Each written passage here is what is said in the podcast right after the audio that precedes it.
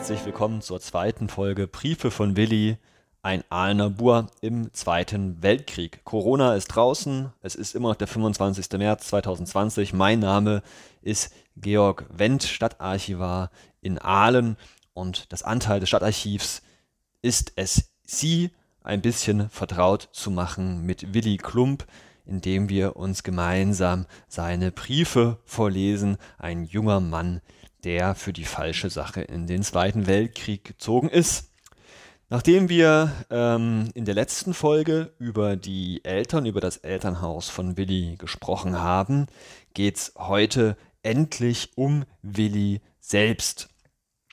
Bevor wir den Brief lesen, um den es heute geben soll, möchte ich Ihnen erstmal ein Bild vermitteln. Dazu habe ich hier eine Kennkarte, die Kennkarte, eine Art Personalausweis von Willi Klump vorliegen, die hier am 13. Februar 39 ausgestellt wurde. Also Willi ist zu diesem Zeitpunkt 18 Jahre alt, steht kurz vor dem Abitur.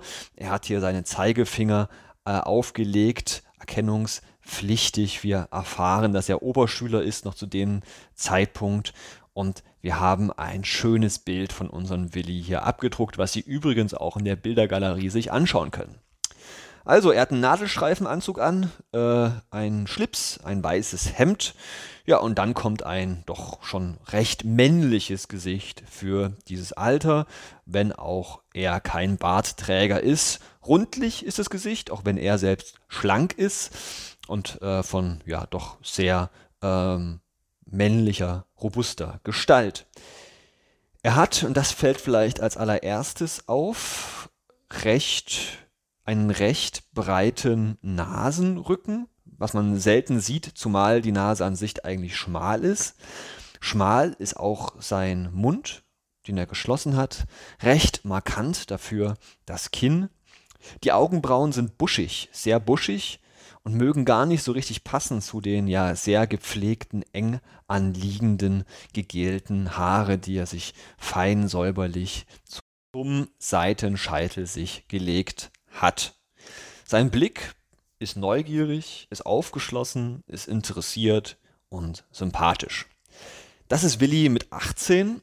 Wir reisen aber mit dem ersten Brief in die Vergangenheit noch fünf Jahre oder viereinhalb Jahre weiter zurück, nämlich auf den 8. August 1934, den ältesten Brief, den wir in den Gesamtbestand von Willis Briefen überhaupt haben und der aus Lahr geschrieben ist. Also es ist Sommer, es ist der 8. August ähm, und Willi verbringt die Zeit bei seinen Großeltern. Er schreibt seiner Mutter. Zitat Liebe Mutter, sei getreu bis in den Tod, so will ich dir die Krone des Lebens geben. Jetzt hört das Zitat auf. Du hast sicher auch die Übertragungen vom Reichstag und von Tannenberg gehört. Kurzer Einschnitt von mir. Was meint Willi damit? Er spricht an auf den großen Tag von Tannenberg. Kurz zuvor ist nämlich Paul von Hindenburg zu diesem Zeitpunkt noch Reichspräsident als Kreis, natürliche Umstände, gestorben, ähm, was dann später der Reichskanzler Adolf Hitler als Vorlage verwenden sollte, sich selbst zum Reichspräsidenten und Reichskanzler, zum Führer der Deutschen zu benennen.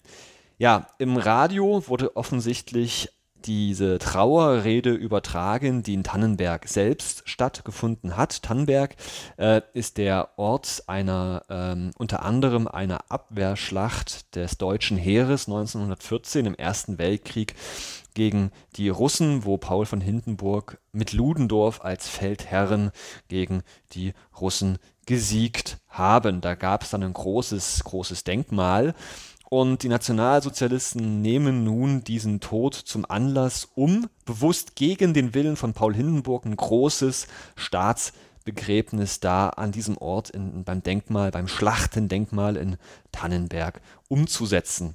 Hindenburg-Sarg wurde da nun erstmal öffentlich aufgebahrt. Später wurde dann auch ein großes Denkmal, ein weiteres Denkmal errichtet. Es entstand ein Reichsehrenmal, eine regelrechte Gruft. Übrigens, dieses Zitat sei getreu bis in den Tod und so weiter ist aus äh, der Bibel, stammt aus der Offenbarung 2, 10b und war eigentlich gedacht für die Märtyrer, die als frühe Christen Opfer der römischen Verfolgung gewesen sind.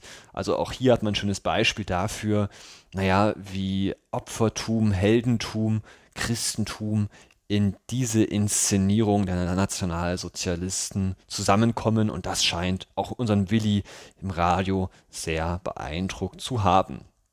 Weiter heißt es im Brief, und nun, was macht dein K -K -K Kropf? Darauf bezieht sich, äh, damit bezieht sich wohl Willi auf die Krankheit der Mutter, die gerade in Freudenstadt liegt, um sich auskurieren zu lassen.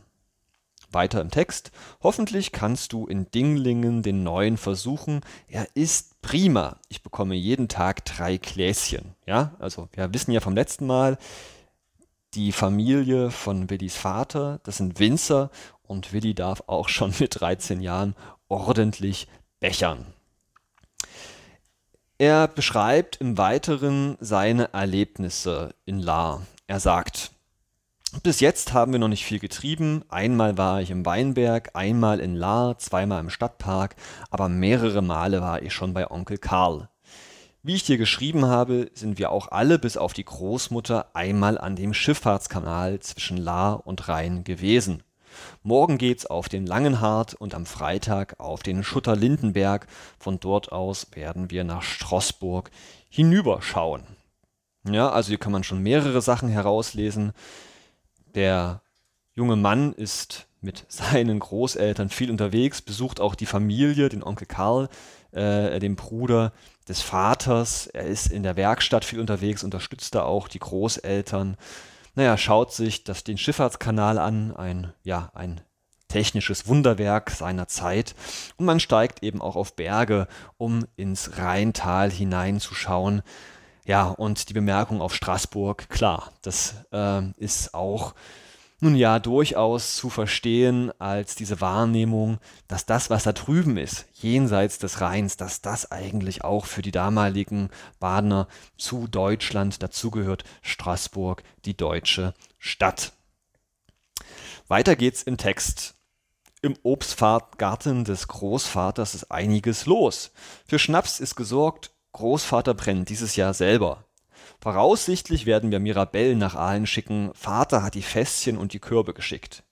Dieses Jahr gibt's viel Wein, Pfirsiche gibt's dieses Jahr nicht viele, aber schon manchen habe ich dennoch verschluckt. Kurzer Einschub von mir. Ähm, das ist das Elternhaus des Vaters ist in der Ludwigstraße 20. Das kann man sich heute auch noch bei Google Maps anschauen. Ist ein schönes Reihenhaus mit einem ausgiebigen, groß gepflegten Garten drin. Also nicht überraschend, dass da Willi ab und zu schnabulieren und sich Obst schnappen kann.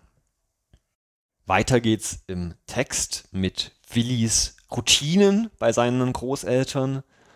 Sonst ist es hier den ganzen Tag lustig. Des Morgens, wenn ich früh aufstehe, trinke ich zwei Kaffee und Wecken, mittags gehen wir spazieren oder wenn es regnet, gehe ich in die Weststadt. Natürlich sitze ich auch nicht jeden Morgen dort. Manchmal geht er auch zu in die Werkstatt des Großvaters, das ist jetzt von mir eingefügt. Papa lässt er herzlich grüßen, er nennt ihn scherzhaft einen Strohwitwer. Die Mutter, wie wir wissen, ist ja gerade in Freudenstadt auf Kur. Fassen wir also zusammen, Willi verbringt einen ja recht schönen, sorgenfreien, vielleicht auch manchmal ein bisschen langweiligen Sommer bei seinen Großeltern, geht viel spazieren, lässt sich's schmecken, ist, glaube ich, ganz zufrieden und froh mit der Abwechslung mal auch aus Aalen raus zu sein. Aber nicht vergessen, Willi bekommt auch durchaus mit, was seit der Machtübertragung an die Nationalsozialisten im Jahr zuvor passiert. Die Grabrede für Hindenburg scheint ihn sehr beeindruckt zu haben und das setzt sich auch in den folgenden Briefen fort. Morgen geht's weiter mit einem Brief aus dem Juli 35. Ich hoffe, Ihnen hat's soweit gefallen. Wie immer gerne Feedback, Nachfragen an georg.wendt.ahlen.de. Ich bleibe weiterhin Ihr Stadtarchivar am Küchentisch und wünsche Ihnen einen schönen Tag. Bleiben Sie uns gewogen und nicht vergessen, Ahlen hält zusammen. Auf Wiedersehen.